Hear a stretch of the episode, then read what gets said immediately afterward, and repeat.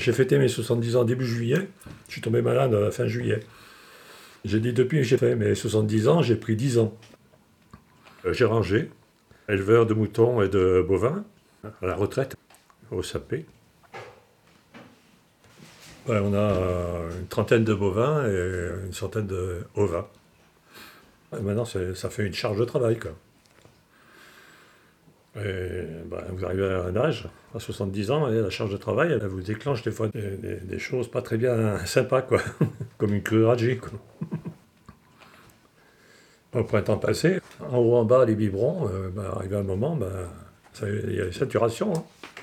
J'ai te- j'ai tenu pour faire les foins. Après les foins, ça, ça s'est déclenché comme ça. hein. Maintenant, il faut remonter la pente. Je pouvais plus. hein. Enfin, je, to- je tombais. hein. Les répond- ma jambe ne répondait plus. hein. C'était un drôle d'effet. Et puis, bon, il, y a des hernies discales, hein, des petites hernies discales, mais bon, c'est les nerfs qui sont, qui sont coincés. Quoi. Mais bon, il faut se reposer. je commence juste à pouvoir marcher, à faire le tour. Là. Six mois. Et la fatigue s'accumule, et puis ah, bah, le, corps, il arrive à un moment donné, il dit stop, quoi. Bon, tant que c'est qu'une curagie, que ça déclenche pas autre chose, c'est déjà pas mal.